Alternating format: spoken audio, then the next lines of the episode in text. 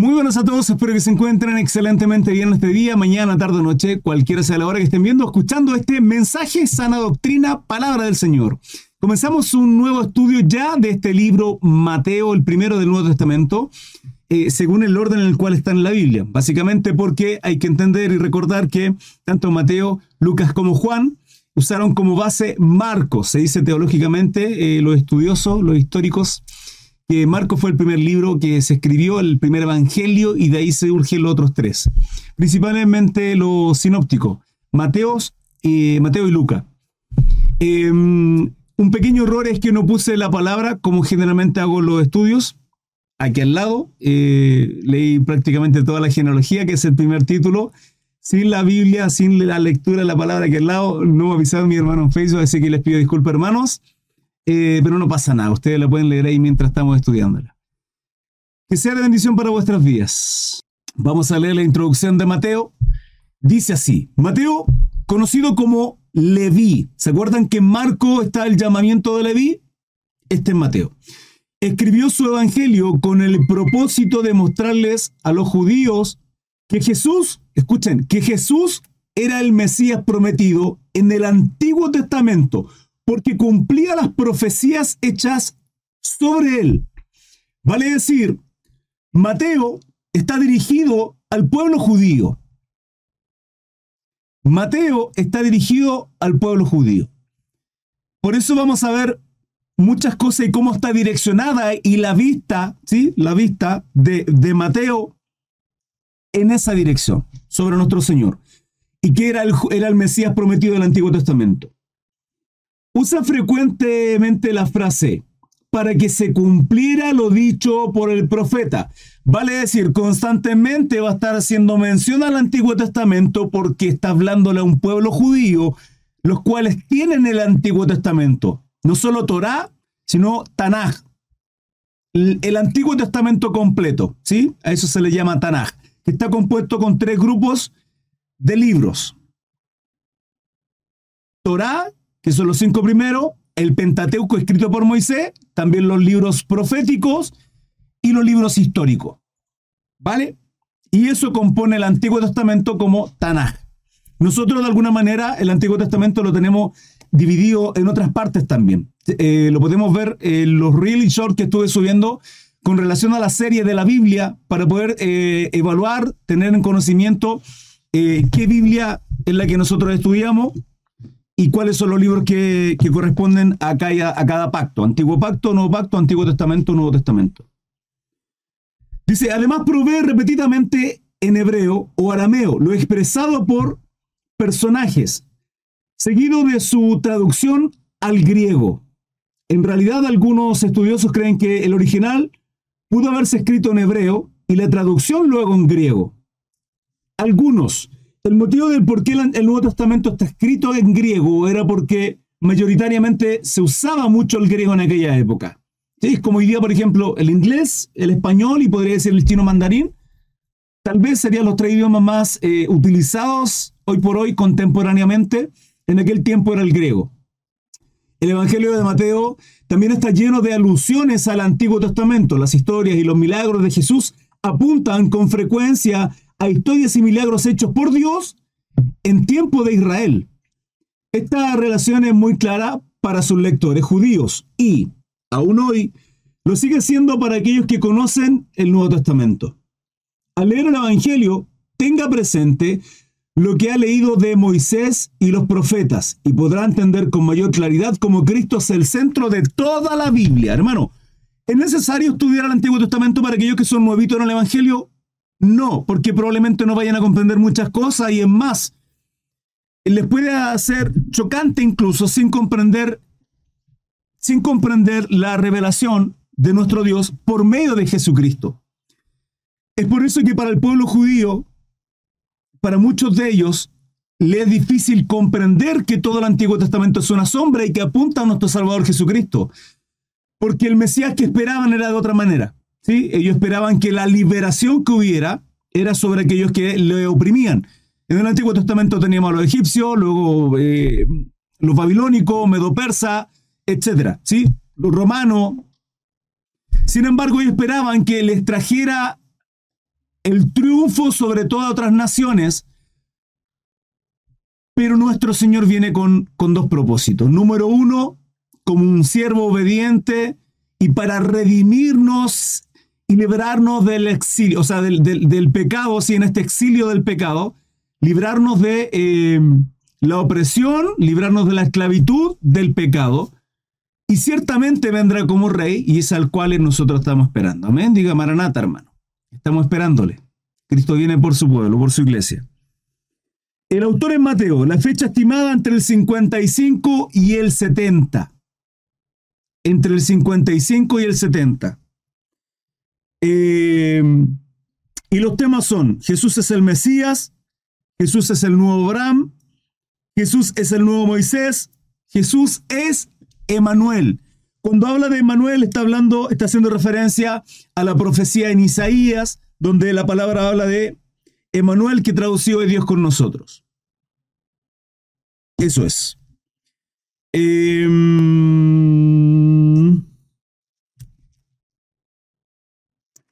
Tanto el capítulo 1 como el capítulo 2 tienen que ver con el nacimiento de nuestro Señor. Sin embargo, hoy día vamos a avanzar solo en el capítulo 1. Cuanto me demore, eh, recuerden que los estudios bíblicos son máximo de hora. En otras ocasiones no hemos, hemos avanzado un poquito más. Pero voy a ir avanzando a medida sus dudas, preguntas y consultas que puedan tener. Mateo capítulo 1, genealogía de Jesucristo, desde el 1 hasta el 17. Dice así, libro de la genealogía de Jesucristo. ¿Por qué es importante tener esta genealogía para comprender de dónde viene nuestro Señor y que las profecías descritas en el Antiguo Testamento, entendamos que esta genealogía se le da a los judíos para que entiendan el linaje y que Jesucristo es el Mesías. Genealogía de Jesucristo, hijo de David, hijo de Abraham. Tremendo esto. Qué tremendo esto. ¿Por qué? ¿Por qué, ¿Por qué menciona David antes que Abraham? Fíjense que Abraham, lógicamente, mucho antes que David. Pero Jeremías 33:15 dice, en aquellos días y en aquel tiempo haré brotar para David un retoño de justicia que practica el derecho y la justicia en la tierra. El cumplimiento en la genealogía de Jesucristo está acá, en David. ¿sí? Es, una, es una de las, de las profecías escritas. Si quieren pueden ir tomando apunte, hermanos. Em, imagino que tienen su libertad. ¿sí? Jeremías 33:15. Eh, este será grande y llamado el Hijo del Altísimo y el Señor Dios le dará el trono de su padre David. Esto está en Lucas 1.32 también. ¿Se dan cuenta? Estas profecías son mencionadas por el linaje de David. Y luego también eh, Abraham con Génesis 18, 18. Escuchen, habiendo de ser Abraham una nación grande y poderosa, y que en él han de ser benditas todas las naciones de la tierra. Habiendo de ser Abraham una nación grande y poderosa, la palabra establece que en su simiente, cuando habla de su simiente, que serán benditas todas las naciones, no está hablando de Abraham, Isaac, Jacob, las doce tribus y ahí hacia abajo, sino que en su simiente, en el singular, no en sus simientes, no en sus generaciones. Su a, a través de sus generaciones no serán benditas todas las naciones, sino a través de su generación, uno. Y ese uno es nuestro Salvador Jesucristo. Versículo 2. Abraham engendró a Isaac, su hijo. Isaac a Jacob y Jacob a Judá. Otra observación acá, hermanos. Abraham engendró a Isaac. Isaac es hijo de la promesa con su esposa Sara. Porque antes tuvo otro hijo, el cual no es de la promesa, que es Ismael, es hijo de Agar. Sara intentando ayudar a Dios, porque literalmente eso quiso hacer, luego que se le entrega la promesa a Abraham, Sara intenta ayudar al Señor, le dice, eh, Abraham, yo estoy viejita ya, como que no pasa nada. Agar, mi sierva. Y de ahí sale Ismael. Fíjense que de aquí, de ahí, ese es el génesis del conflicto hasta el día de hoy con relación a israelitas y palestinos. Hasta el día de hoy. De ahí viene el conflicto, hermano, y el conflicto tal por, por medio de esas dos religiones, de alguna manera, el Islam y el judaísmo, porque ambos en su, en su ascendencia llegan al mismo padre que es Abraham. Porque los ismaelitas son todos los árabes, los musulmanes, los que son del Islam de alguna manera. A grosso modo, en lo general, porque hay gente que no son tal vez de ese linaje biológico y son, eh, eh, tienen la religión del Islam. Y luego también está los judíos. Entonces, acá está mencionado el hijo de la promesa, y la promesa es Isaac, no Ismael. Luego dice Isaac a Jacob. Entonces, Abraham, Isaac, el hijo que iba a sacrificar a Abraham. Y luego dice Jacob, Isaac a Jacob, donde está Esaú y Jacob, los dos hermanos. ¿Cuál es el punto acá? Es que usted me podrá decir, hermano Cris, pero, Jacob, el mayor de Jacob es Rubén. Jacob o Israel tuvo 12 hijos, ¿sí? Siendo el mayor Rubén y el menor Benjamín. El punto es que acá Rubén no está mencionado. ¿Por qué no está mencionado? Porque lo que está haciendo Mateo acá, el, el escritor, es mostrar a través de esta genealogía las profecías con relación al Mesías en el Antiguo Testamento. Descendiente de Jacob, esto está en números. Mire lo que dice. Yo lo veré, pero no ahora. Lo contemplaré, pero no de cerca. Una estrella saldrá de Jacob. Se levantará un cetro de Israel. Aplastará las sienes de Moab y los cráneos a todos los hijos de Seth. Números 24, 17. Y con relación a la tribu de Judá, ¿y por qué no está mencionado Rubén? Porque el Mesías no viene de la tribu de Rubén, viene de la tribu de Judá. Dice Génesis 49, 10, el cetro no será quitado de Judá, ni la vara de autoridad de entre sus pies, hasta que venga Silo. Y le obedecerán los pueblos. Hermano, aunque cause mucha eh, mucho miedo, mucho terror de pronto Apocalipsis. Apocalipsis nos relata cómo usted y yo, y como todo el mundo, termina doblando su rodilla ante el único hombre que es sobre todo nombre, Jesucristo nuestro Señor. Y cuando acá dice, y le obedecerán los pueblos hermanos, porque todos, absolutamente todos, le glorificarán. Todos doblarán, todos tendrán que cuadrarse con nuestro Señor cuando venga en su segunda venida y ponga los pies en tierra a juzgar a todos. Continúo. Judá engendró a Tamar. Escuchen esto, hermano. Porque por cultura, culturalmente, la mujer era, era muy menospreciada, tanto la, los judíos, tanto las mujeres como los gentiles. Se les consideraba sucio, inmundo a los gentiles, hermano. Y acá vamos a ver, si mal no recuerdo, tres mujeres importantes que son trascendental en la genealogía de nuestro Señor Jesucristo. Una de ellas es Tamar. Tamar, dice, eh, engendró a Tamar, a Fares y a Sara. Fares a Esrom y Esrom a Amar. Aram, perdón. Aram engendró a Aminadab, Aminadab a Naasón, Naasón a Salmón. Salmón engendró a Raab, a vos. Acá otra mujer importante, hermano, tal vez no lo no voy a profundizar ahora, ¿sí? Quédense con esos nombres. Cuando toquemos los estudios o tal vez en un devocional precioso, podríamos estudiar, hermano. Vamos a terminar Daniel en los devocionales en adelante y vamos a estudiar eh, algunas mujeres importantes que están en el Antiguo Testamento, tanto Antiguo como Nuevo Testamento. Sería bastante bonito eso, de ver cuál es, cuál es la, función eh, maravillosa de muchas mujeres bíblicamente. Vos engendró a Ruth, y Obed a eh, Ruth a Obed y Obed a Isaí. Isaí es el padre de David. Mi hermano Jonathan por acá. Bendiciones, hermano Jonathan. Evita, muchas gracias, hermano. Aquellos que han mandado su, su, ofrenda, Dios les bendiga. Muchas gracias. Y por ello no cumplir el, eh, esto, que es automático, hermano. Yo no conozco eso, por si acaso.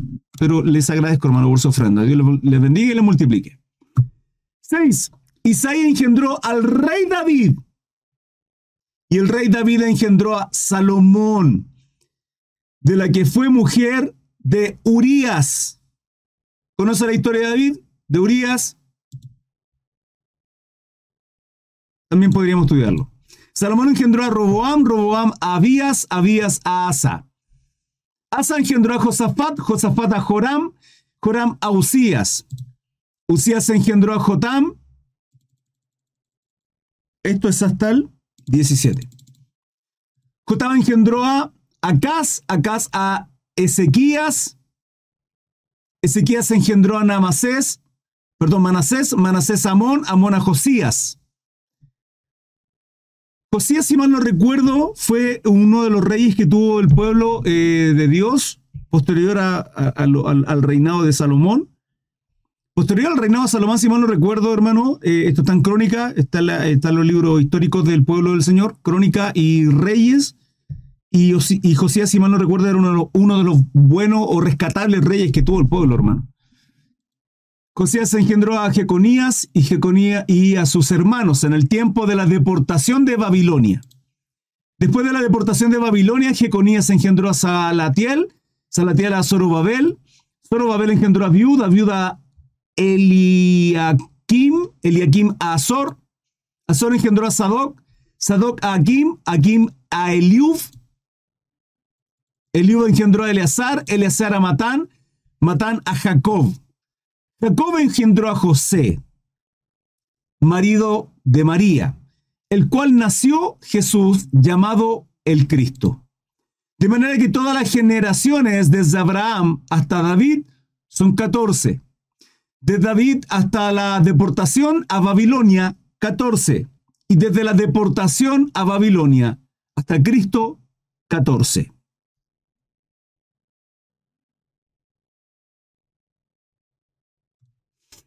Eh, hasta acá, hermano. Dudas, preguntas, consultas. Les leo. Acabo de darme cuenta que nunca cambié la pantalla en Facebook. Acabo de darme cuenta, hermanos. Y nadie me dijo nada. Nadie me dijo nada en Facebook. Jonathan Padilla, bendiciones, varón. Estaba esperando la pantalla compartida en Facebook. En serio, hermano Jorge. Recién ahora que ya leí todo, la mitad del capítulo 1. Nadie me avisó. 18. Eh, nacimiento de Jesucristo. El nacimiento de Jesucristo fue así, estando desposada María, su madre, con José. No estaba casada, ella era virgen, desposada. Antes que se juntasen, antes que se juntasen se halló que había concebido del Espíritu Santo, o sea, estaba embarazada ya del Espíritu Santo. José, su marido, como era justo y no quería infamarla, quiso dejarla secretamente. Imagínense, hermano, quería abandonar a María por este acontecimiento. Y pensando él en esto, fíjense qué, qué bonita la palabra, qué detalle más hermoso del Señor cuando dice, José, su marido, como era justo y no quería infamarla, quiso dejarla secretamente. Nosotros ahí podríamos pensar, oye, José, ¿cómo, hizo esto? Pero, pero el Señor, el detalle es sí, dice, José su marido, como era justo, le honra a José. Y no quería infamarla, quiso dejarla secretamente. Y pasando, pensando él en esto, he aquí un ángel del Señor le apareció en sueños y le dijo, permiso, José, hijo de David, no temas recibir a María tu mujer, porque lo que en ella es engendrado del Espíritu Santo es. Y dará a luz un hijo y llamará su nombre Jesús, porque él salvará a su pueblo de sus pecados. 22. Y todo esto aconteció para que se cumpliese lo dicho por el Señor por medio del profeta cuando dijo, este es el 22, 22 y 23, he aquí una virgen concebirá y dará a luz un hijo, Y llamará su nombre Emanuel, que traducido es Dios con nosotros. Esto en Isaías 7:14. Anótelo, hermano. Isaías 7:14. Y despertando José del sueño, hizo como el ángel del Señor le había mandado, y recibió a su mujer. Pero no la conoció hasta que dio luz a su hijo primogénito y le puso por nombre Jesús. Bendito sea el Señor. Cambio pantalla por acá por Facebook. Hermanos, algunas de las profecías con relación a lo que acabamos de leer de nuestro Señor Jesucristo. Eh, bueno, su nacimiento en Belén. Miqueas 5.2 dice, pero tú, Miqueas 5.2. Miqueas 5.2. Miqueas Antiguo Testamento, profeta menor, 5.2. Un 5, dos puntos y un 2. Hermanos amados. Bueno, dice, pero tú, oh Belén Efrata, aunque eres pequeña entre las familias de Judá, de ti saldrá, me saldrá el que será gobernante, el gobernante de Israel, cuyo origen es antiguo desde los días de la eternidad. Hermano, es preciosa esta profecía de Miqueas 5.2. ¿Por qué? Porque muchos creen, hay una doctrina por ahí que dice que Jesucristo fue creado y que comienza en, la creación de, a través de María y que no estuvo antes. Lo hemos estudiado, lo hemos visto, estamos estudiando Daniel en, los devocionales, donde como hemos visto que nuestro Señor Jesucristo está en todo, hermano, desde desde el comienzo. Hagamos al hombre Hagamos al hombre nuestra imagen conforme a nuestra semejanza, dice el Señor, estando ahí, el Padre, el Hijo y el Espíritu Santo. Juan 1.1. El Logos estaba en el principio, el Logo es Dios, ¿sí? Nuestro Señor Jesucristo. Eh, nacería de una virgen, Isaías 7.14, ya lo leímos. Por tanto, el mismo Señor les dará la señal aquí, que la virgen concebirá y dará luz, a luz un hijo, y llamará su nombre Emanuel, que es Dios con nosotros. Eh, esta confirmación del ángel está en Lucas 1.35 también, hermanos. David Velázquez dice, ¿cómo pueden ser que los judíos ignoren esos versículos? Miren, podemos entender que tal vez el pueblo judío no, no confíe, no contemple el Nuevo Testamento. Podríamos decir, nada, pero es que son el Nuevo Testamento, bla, bla, bla. ¿Sí? entendiendo además, hermano, escuchen, Entendiendo además que Mateo o Leví era un, era un publicano. Eh, eh, cobraba los tributos, ¿sí? Y trabajaba para Roma. Lo que para los judíos no lo consideran un hermano. Estamos hablando del libro de Mateo, ¿sí? Pedro, Simón Pedro, Juan, pescadores. Entonces, no, son, no eran personas, hermano, no eran discípulos que vengan estudiando Torah, que, estén, eh, que, vengan, ejercían una labor, un trabajo, un oficio. Los judíos en la antigüedad o se dedicaban a la administración y en el oficio de, de lo que les deja el padre, artesano, carpintero, pescador y continúan eso, o, más bien dicho, o continuaban como maestros siendo discípulos de algún maestro o el oficio de la, de la familia. Entonces, que los judíos ortodoxos no contemplen el Nuevo Testamento y que ellos no lo validen, se entiende. Yo lo puedo comprender. Pero que en las profecías descritas en el Antiguo Testamento, en Torá, en Tanaj, ni aún así, es que, claro, a, ellos les genera controversia en muchas cosas con relación a Jesucristo. Pero eso tiene que ver simplemente porque sus corazones están endurecidos, hermano. Y era necesario para que nosotros fuéramos alcanzados. Así lo dice Romano. Pablo dice en el libro Romano, les da durante 12 capítulos, exhorta, corrige directamente al pueblo judío, les muestra cómo el Antiguo Testamento apunta a Jesucristo.